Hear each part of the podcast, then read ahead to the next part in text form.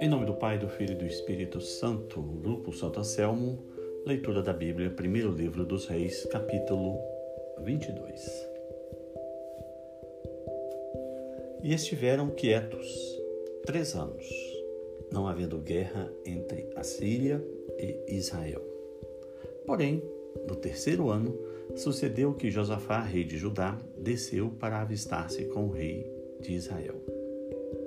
E o rei de Israel disse aos seus servos: Não sabeis vós que Ramot e Gileade é nossa, e nós estamos quietos sem a tomar da mão do rei da Síria? Então perguntou a Josafá: Irás tu comigo à peleja a Ramote de Gileade? E disse Josafá ao rei de Israel: Serei como tu, e o meu povo como o teu povo, e os meus cavalos como os teus cavalos.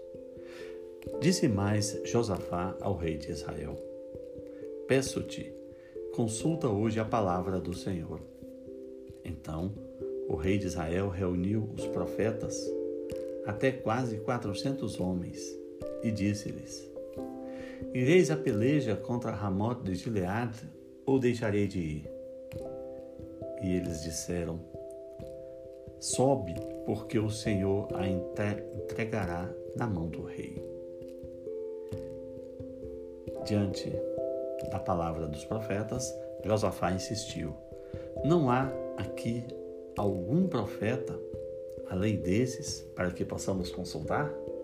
Então disse o rei de Israel a Josafá: Há um homem por quem podemos consultar ao Senhor, porém eu o odeio, porque nunca profetiza de mim o que é bom, mas só o mal. Este é Micaías, filho de Inlá. E disse Josafá: Não fale o rei assim. Então o rei de Israel chamou um oficial e disse: Traze-me depressa a Micaías, filho de Inlá. E o rei de Israel e Josafá, rei de Judá, estavam assentados, cada um a seu trono, vestidos de trajes reais na praça, à entrada da porta de Samaria, e todos os profetas profetizavam na sua presença. E Zedequias, filho de Kenaá, fez para si uns chifres de ferro e disse: Assim diz o Senhor: Com estes chifres ferirás aos sírios, até de todo os consumir. E todos os profetas profetizaram assim, dizendo: Sobe a Ramote de Gileade e triunfarás, porque o Senhor a entregará na mão do rei.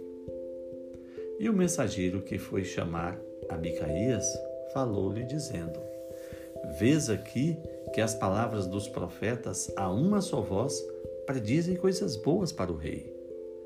Seja, pois, a tua palavra como a palavra de um deles, e fala aquilo que é bem. Porém, Micaías disse: Vive o Senhor, que o que o Senhor me disser, isso falarei.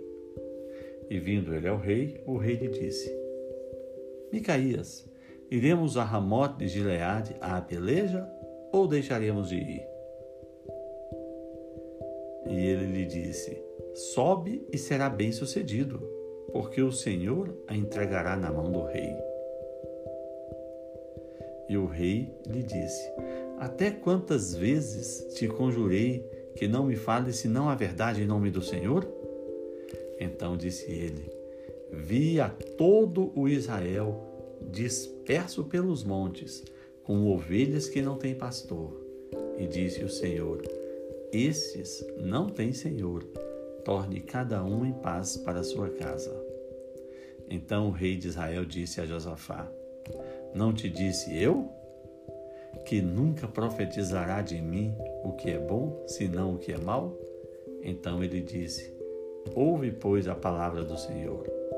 Viu o Senhor assentado sobre o seu trono e todo o exército do céu estava junto dele, e a sua mão direita e a sua esquerda. E disse o Senhor: Quem induzirá Acabe para que suba e caia em Ramote de Gileade? E um dizia dessa maneira e outro de outra. Então saiu um espírito e se apressou, apresentou diante do Senhor e disse: Eu o induzirei. E o Senhor lhe disse: Com que? E ele disse: Sairei e serei um espírito de mentira na boca de todos os seus profetas. E ele disse: Tu o induzirás e ainda prevalecerás. Sai e faze assim.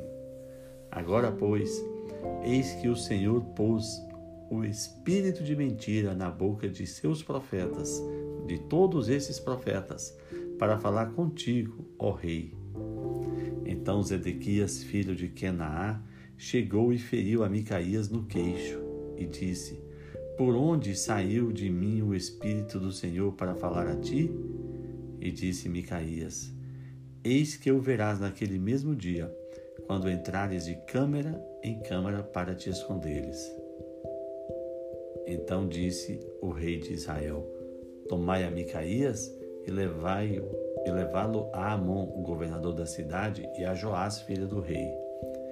E dizei: Assim diz o rei: Coloquem este homem na casa do cárcere e sustentai-o com pão de angústia e com água de amargura até que eu venha em paz. E disse Micaías: Se tu voltares em paz, o Senhor não tem falado por mim. Disse mais: Ouvi povos todos. Assim o rei de Josafá, o rei de Israel, Acabe, e Josafá, rei de Judá, subiram a Ramote de Leade.